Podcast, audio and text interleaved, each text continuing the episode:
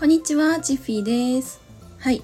えーと、1週間ですね、千葉の実家の方に帰ってたんですけど、あのー名古屋のね、自宅に戻ってきました。はい。それで、あのーちょっとね、帰る時に時間があったんで、あのヘアケアとか、あとボディケアとかのグッズを売っているお店にちょっと寄ってみたんですね。まあ、そしたら、ちょっと思ったことがあったので、今日は語ってみたいと思います。はい。あの、まあ、今ね春に向けてこの桜とかさそういうさくらんぼとかなんかそういうさ香りのグッズとかって結構どこのさヘアケアとかボディケアのお店行っても多いと思うんですけど、まあそれで私ね香り結構好きであの買わなくても 香りだけあの鍵に行ったりとかするんですね。まそれで、まあ、いろんなグッズを見てたんですよね。そしたら、ま店員さんがねやってきてあのこれはま新作で、あのこういう香りであのおすすめなんでぜひ、あの検討くださいみたいな感じで、あのおしゃべりしてくれたんですけど、まあ、そこまではね良かったんですよね。でその次に、まあ、とあるおすすめ商品をね持ってきてくれたんですよ。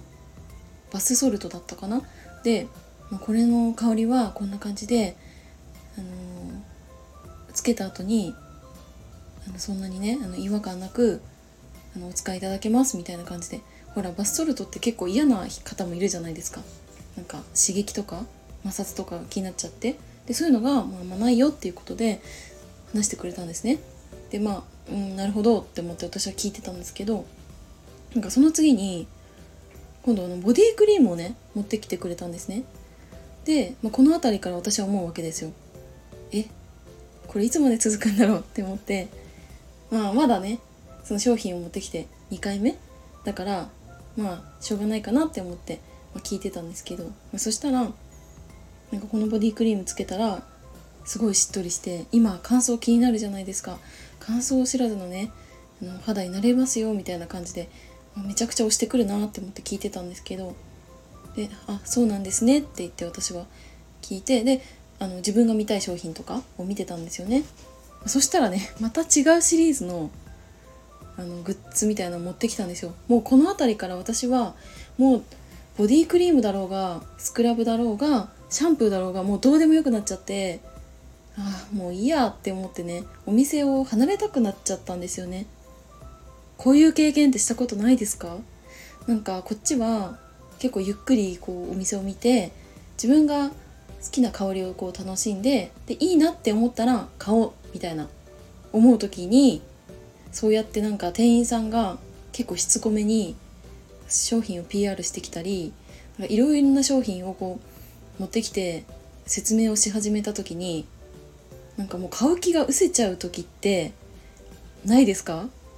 私は久々にこの感じを味わったんですけどなんかそのはもう買いたくないなって思った感覚を自分の仕事にね置き換えてみたんですよね。でまあライターだとさ、まあ、商品が、まあ、ありましたってなった時にその商品のさ良さとかさおすすめポイントみたいなのをいっぱいこう伝えると思うんですけどそもそもその記事にたどり着いた読者がまだそんなにその商品のことを知らなくてそんなに興味もない時にそのおすすめポイントをザーッと書かれたところで興味持つことってないよなって思ったんですよね。それで、まあ、私自身もその記事を書くときに、まあ、こういう書き方しちゃダメだなとかそのお客さんがどういう気持ちでその記事を読んでいるのかなっていうのを理解した上で書いていかなきゃダメだなっていうふうにすごい学びになりました。はい。そういう意味ではそのお店でね追いかけ回されて私が欲しいって思わない商品についていろいろ PR されちゃったりとかおすすめされちゃったりっていうのを経験してよかったなっていうふうに思ったんで今日はそのお話をしてみました。はい。ということで今日も最後までお付き合いいただきありがとうございました。バイバーイ。